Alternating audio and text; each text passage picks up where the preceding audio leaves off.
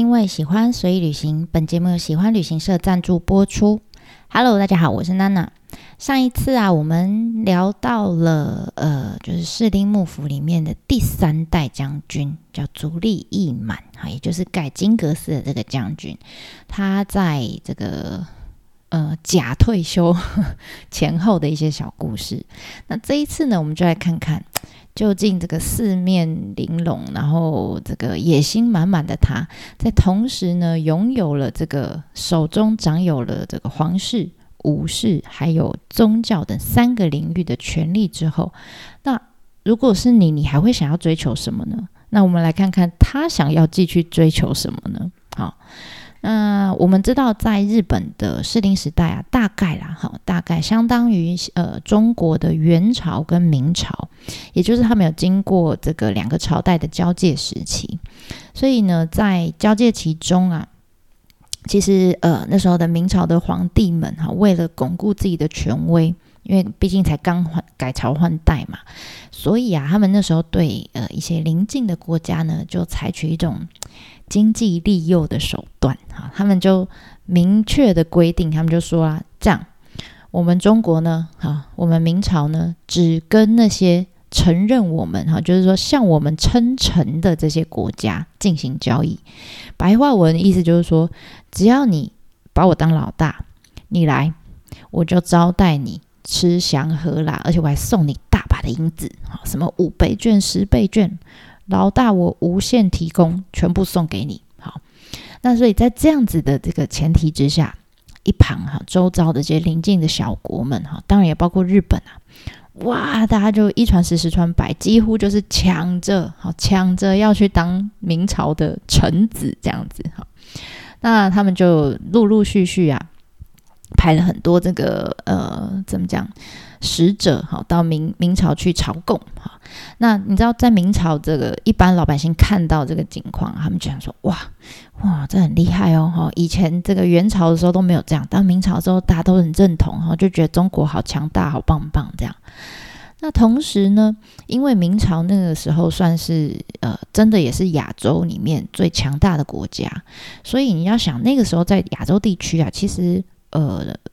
中国的那个铜钱，其实相当于你就想像现在，我记得我之前去呃南美洲的时候，有些国家，中美洲也是，他们用的钱是用美金，好像用美金，有点类似这样的概念，就是美金这个东西在那那个区域，不管哪个国家都很好用。那在那个年代呢，明朝的这个铜钱呢，就相当于今天的美金啊，非常好用，哈，你去到哪个国家都可以交易这样。所以在这样子的贸易机制底下，日本他们国内。呃，当时流通的货币当然也是以中国的铜钱为主，哈，所以对呃进贡的国家来说，进贡这件事情，哈，就呃你先不要考虑太多的话，你就把它想象成像买一张中奖几率百分之百的彩券啊，就我只要花一百个铜钱朝贡，然后进贡，然后呢，在明朝皇帝前面就说，哎，叫他一声老大，这样哈，那你就可以带带回很多倍的这个铜钱，所以你知道。听到这个消息的这个足利义满，他那时候才刚算刚盖好他的乖乖屋，好他的退休宅，那所以他也想要用这个方式来，哇，来海捞一笔，他觉得这实在是太好赚了，没有赔钱的投资，诶，要不要做一下？所以啊，他就很积极，哈，非常积极的就派遣使者到明朝去。然后呢，就呃献上他的进贡申请书啊，不是说你想要送钱去，想要进贡就可以哈，你还要对方准哈，然后准了以后呢，还才可以说哦，我我那个申请贸易这样子，才有后续可以谈。那这个时候他其实运气非常好哈，因为他遇到了这个皇帝哈，在他送申请书的时候遇到了一个是呃明朝第三代的皇帝。明成祖朱棣，好，我决定这个太拗拗口了哈，所以我下面决定就叫他朱棣，朱棣嘛，好吗？好，那我们就说朱棣这样哈。那话说呢，朱棣在收到了足利义满他的申请书之后，啊，当然是你想也知道嘛，人家就是要钱呐，哈，所以他今天要发钱之前，他还要先看看，哎呦，这个人什么来头哈，他是不是真的哎是。呃，有这个统治日本实权的人哈，所以他就一样啊派了几个使者，就那么你们去日本看看啊，这个人什么家伙哈，他到底在干嘛的这样？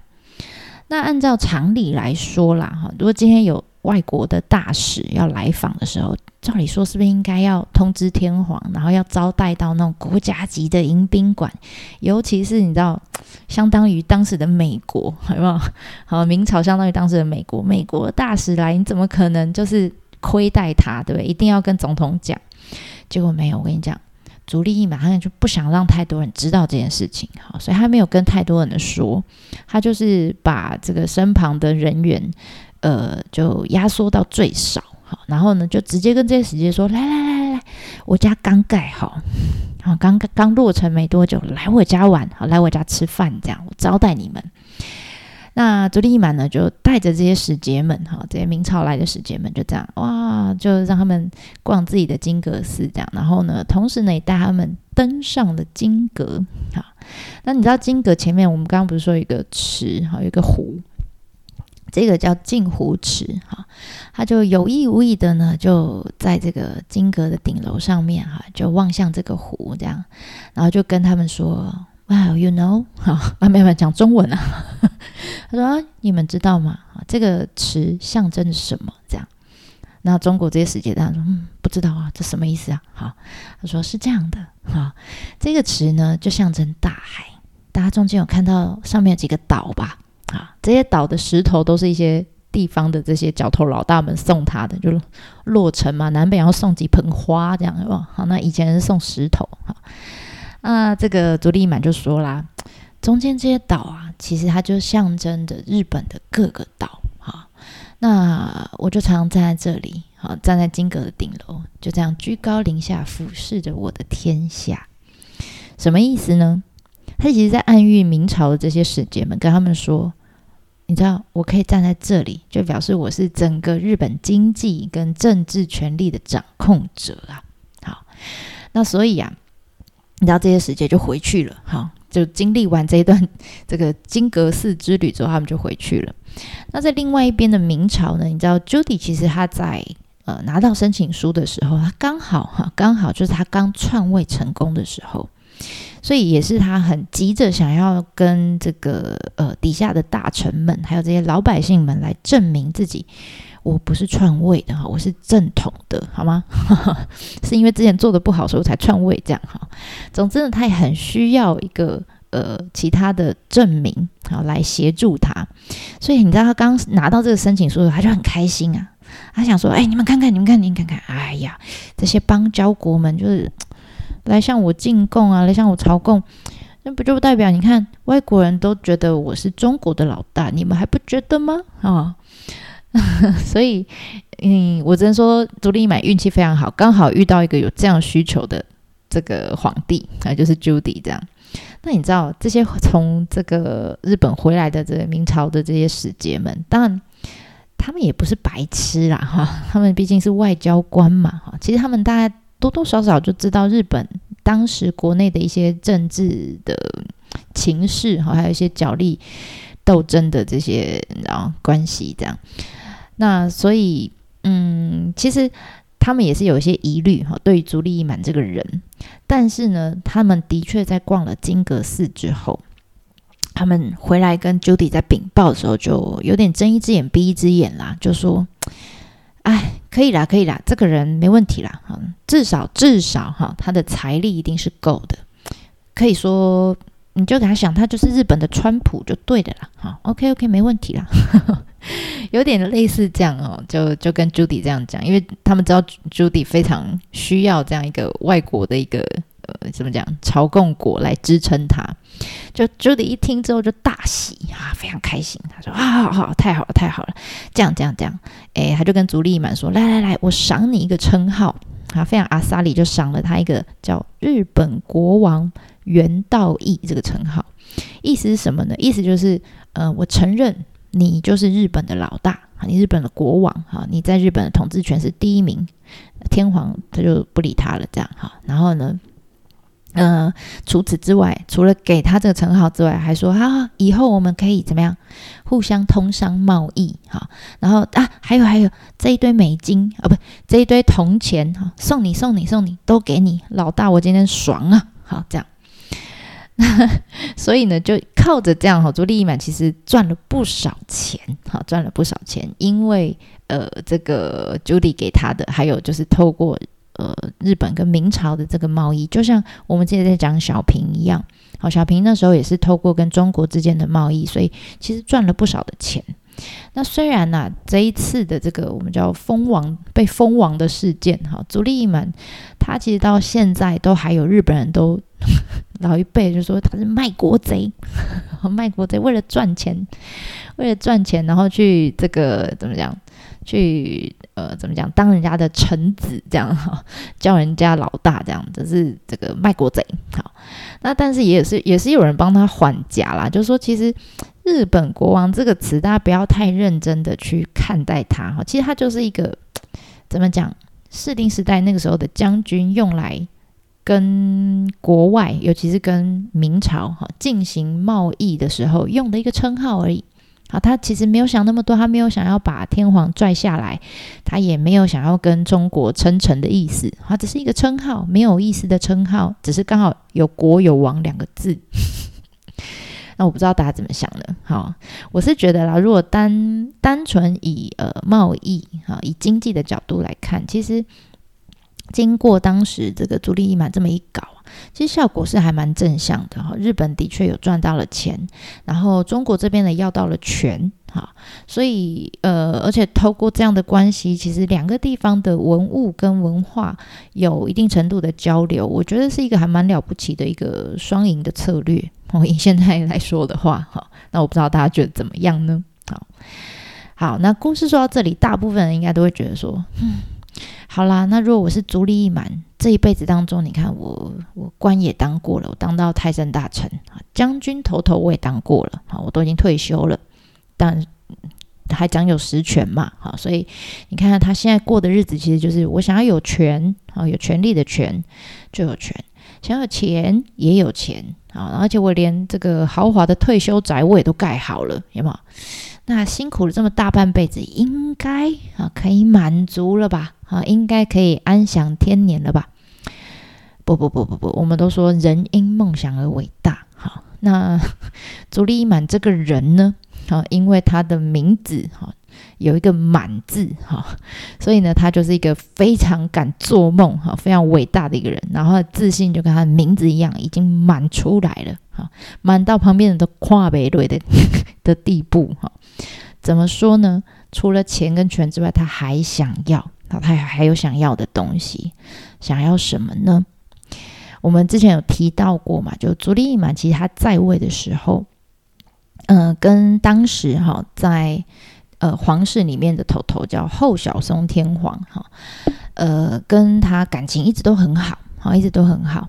那当然呃一来是因为足利义满他必须哈必须透过这样子跟天皇家的这种高博，他才可以呃挟天子以令诸侯。所以你知道从这个后小松天皇哈，他从六岁很小很小的时候就登基了。当然，他爸爸就变成上皇嘛，哈，就就是实际掌权，其实是照理说应该是他爸爸了，哈。他六岁登基，其实就是还是一个小朋友，什么都不知道的样子，这样。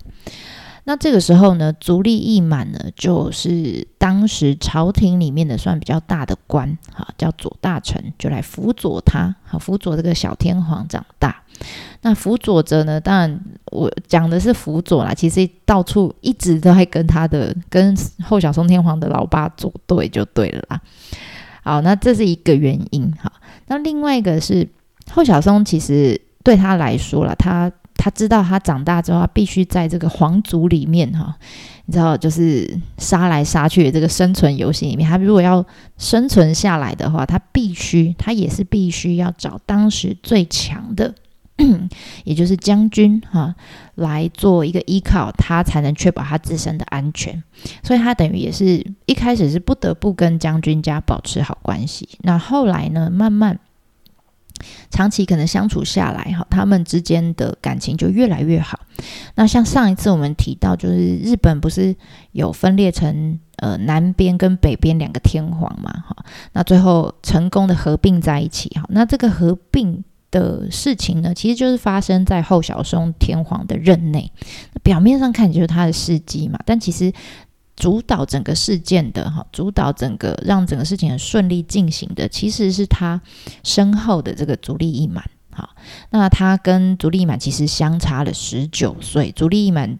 几乎是可以当他爸爸了，哈，可以当他爸爸年纪。所以据说啦，后小松天皇的亲生老爸，哈，真的曾经怀疑过，他想说这小孩会不会就是足利义满跟自己老婆外遇以后生下来的？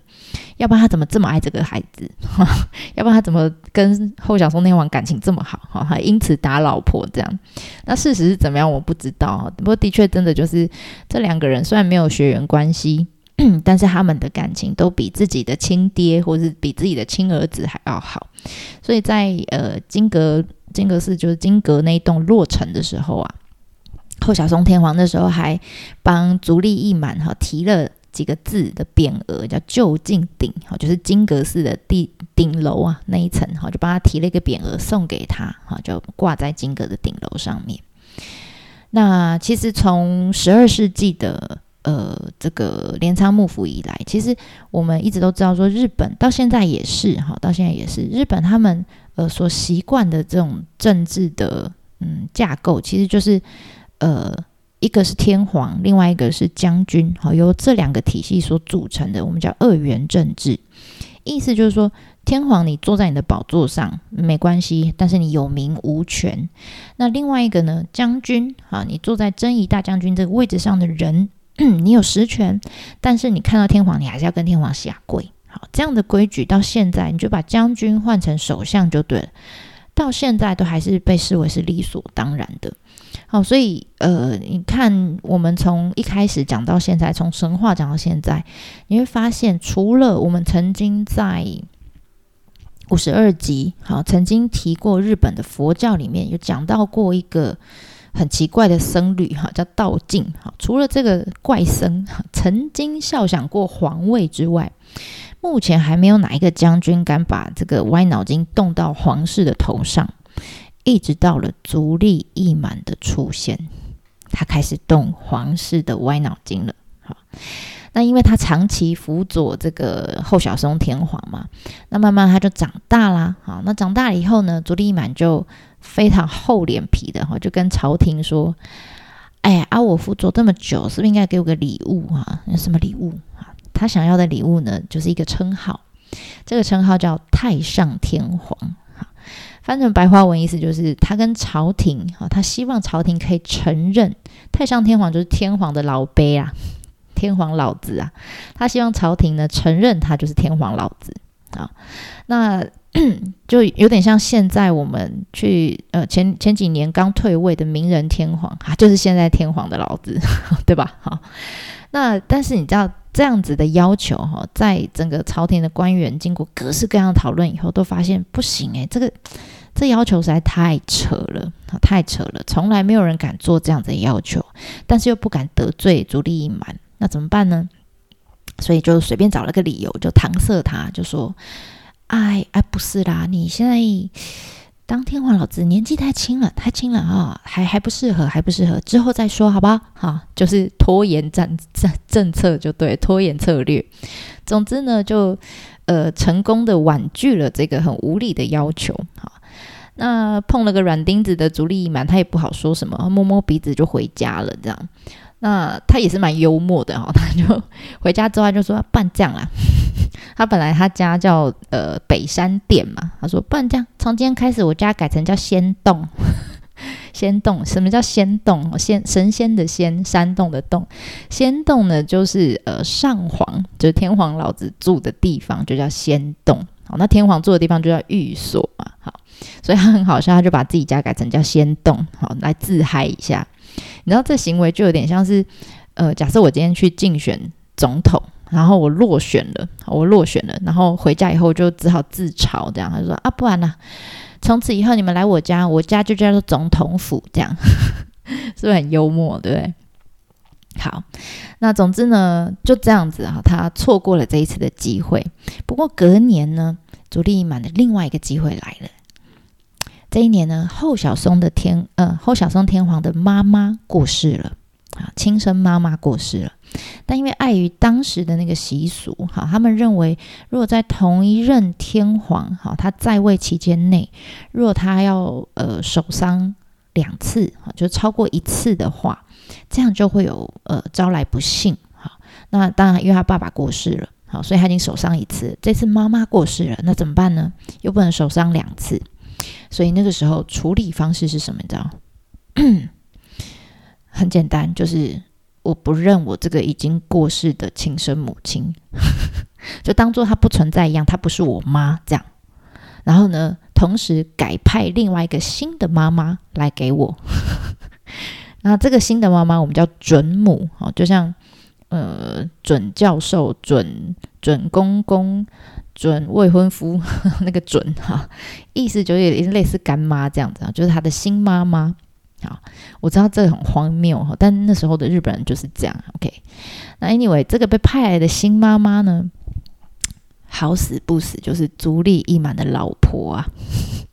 足利义满想说：“哇塞，机会来了！我的老婆是准母诶，那我不就是天皇的什么准父了吗？” 所以他妈妈，呃，他老婆是干妈嘛，所以他等于就是干爸爸嘛，就是干爹了，对不对？哎，实在是太开心了，我得来办个 party 哈，好好的庆祝一下哈。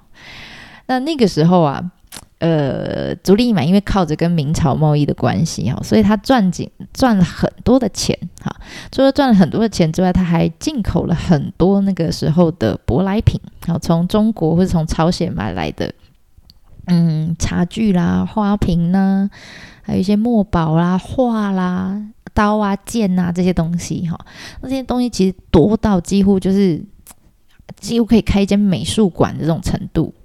而且呢，嗯，这些当时，呃，可能都是当时日本自己都还没有办法制造出来，还没有这种能力，哈，无法制造出来这种珍藏款，这样非常多。那足利满呢就很聪明，哈，就把这些宝贝呢，哈，当成诱饵，他就跟后小松天皇说：“哎哎哎。”最近我想要办个 party 哈，我想要办个 party，要不要来家里玩一下？你不是说你很想要看这些这个呃稀世珍宝吗？来来来，我给你看，好，我给你看，来我家玩这样。那不疑有他的后小松天皇，他当然早就很想要看了哈。他听到他这个足利义满的邀请，当然就是一口答应，他说好啊好啊，什么时候去这样？但你知道在在日本啊，天皇他如果要。呃，从前往从皇宫出发，哈，从他的寓所出发，要前往某个地方出巡的这个动作，我们叫做行幸，好，行走的行，幸运的幸，好。那你知道他为了要去足利满家，好，所以他这一趟就叫行幸，这样，好，从天皇的自己呃住的地方移驾到北山殿这个过程。那所以呢，这一趟他们就帮他取名哈，取了一个这个事件的名称哈，就是说北山行幸，因为足利义满他们家叫北山殿嘛，好，北山殿。好了，那另外一方呢，就足利义满也为了要款待天皇哈，当然就是除了把那些要秀给天皇看的这些稀世珍宝全部都准备好之外，当然备妥了很多这个美酒佳肴哈，那外加再叫几个他自己底下有养剧团哦。好，就来演个舞舞台剧之类的啦。好，没有啦，那个时候叫能剧啦。哈，来演个能剧啊，表演给这个天皇看。这样，总之呢，在北山殿里面连续哈这个 party 连续办了十二天。这十二天呢，在北山殿里面夜夜笙歌哈，活动从来没有间断哈，简直就是堪比 club mate 这样。那最后甚至哈，这个小松后小松天皇要回去的时候。哎，这个朱丽满跟他说：“哎呀呀呀，要走了，要走了，别等等我一下，等我一下，来来来。”他就把几个好宝贝哈，这些舶来品的宝贝哈，知道后小松天王比较喜欢哪一些，他就包一包，就说：“来来来，这个送给你，好，就让他带成嗯，当做伴手礼给带回去了。”所以你想想看，你如果是后小松天皇，你开不开心？当然开心啊，对不对？被招待了十二天，像 Club 妹一样的很精彩、很充实的 Party。然后，呃，还有伴手礼可以带回家，怎么会不开心，对不对？但其实我们刚刚讲的这个呃版本的故事里面，有一幕是没有提到的，好，有些细节是没有提到的。其实后小松天皇呢，我们刚刚说他叫行幸嘛，对不对？但是呢，他这一趟的行幸比较不一样，好，跟一般他们去别的地方寻访的时候的这个名义不太一样。他这一次行幸的名义叫做呃敬嗯朝觐行幸，意思就是说去向老爸跟老妈请安的那种行幸。哎，这你就觉得怪怪的，对不对？诶，为什么要去北山殿，然后跟老爸老妈请安？哦，有有有，我们刚刚讲到准父跟准母嘛，好吧，好忍住哈。然后呢，据说在 party 呢进行的期间，我们说他不会直接坐在木板上嘛，哈，他当然上面要的放个榻榻米的坐垫哈。那那时候呢，天皇坐的坐垫。呃，应该说皇室哈，天皇、皇后，还有太上天皇跟太上皇后，他们专用的这种坐垫呢，他们在边边哈，榻榻米的滚边上会专门有一种花色，叫 w i n g a n b e l y 中文我不知道怎么念，总之就是一种特殊的花色。那这种花色只有天皇家哈，我们刚刚讲讲的四个人可以用，结果没有想到，足利呃足足利义满这个人。自己，他给天皇当然是做这种、这种、这种呃榻榻米坐垫，就他给自己做的坐垫呢，旁边的滚边也是这个。换句话说，就是 后小松天皇他有看到这一幕啊，但他也没说什么，他等于就是有点默认，然后也接受了这样子的关系，就是好吧，这个人就是我老爸这样啊，他也不讨厌他嘛，好，所以他就接受了。然后呢，party 就这样结束了嘛，结束了五天之后。足利义满呢，他就一步一步往前逼近啊。他想说：“哎，这个后小松天皇其实蛮蛮蛮好欺负的哈。”他就更进一步哈，就把自己的小儿子啊，他的大儿子当然就是下一任的将军嘛，就跟他感情不太好那个。还有一个感情他比较喜欢的感情比较好的一个小儿子，哈，叫足利义嗣。他就把这个小儿子给送进了天皇家。天皇家就是京都御所哈。那就等于是送进去干嘛呢？因为他那个时候要行那个成年礼，还要举办成年礼。但是你知道，这个足利义嗣啊，这个小儿子他是将军家的小孩，结果他为什么被送到了京都，就是天皇家里面去行成年礼？很奇怪哦。而且他全程呢是依照这个皇族的礼法在举办的，好帮他举办这些仪式。那据说啦，就是呃，足利义满有一点刻意，就说：“哎呀哎呀，我们这么骂几这样这样，我的儿子就给你当干儿子吧。”好，就跟后小松天皇这样讲。所以意思就是说，你知道这这个关系有点像亲上加亲嘛？我是觉得有点混乱哈。简单来说，就是在我们刚刚讲的 party 里面，后小松天皇承认了足利义满是他的干爹。然后在 party 之后呢，还收了他的儿子当干儿子，所以简单来说，呃，如果顺利的话，啊，如果顺利的话，这个依照他明明是将军的后代，但他依照皇族的礼法来举办成年礼的这个小孩，啊，这个这个小儿子，非常有可能就是下一任的天皇，而且他是如果他成功当上天皇，他就是第一个没有皇室血统的天皇。朱利满真的是太开心了，看着他的小儿子这样在那边行他的成年礼的时候，感动的哈，然后觉得就差这一步了，哈，就差老子拼了这么久哈，就差这一步，你当上天皇，我就真的是天皇老子。当年我要不到的，我现在自己搞到了，这样哈。所以你知道，他就差这么一步了，但你知道，就差这么一步，永远就这么一步了。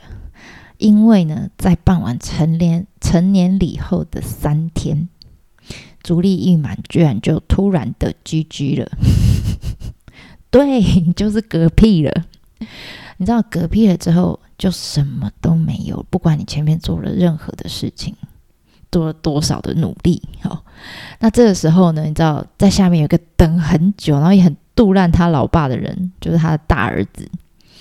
呃，叫足利义持，就是第四代的将军啦，就应干的对吧？终于，他想说，我终于等到你嗝屁了哈，他就这样，啊，仿佛吸到了新鲜的空气一样哈。然后，所以你知道他非常讨厌他的老爸，所以他他他在他就是朱利益满，就他老爸刚死没多久之后，他马上哦，马上就冲进他老爸这个退休宅，就是金阁寺里面大拆特拆泄愤呐。那几乎啦，除了金阁之外的这个建筑物，几乎那个时候盖的全部都拆光光了，就剩金阁这一栋。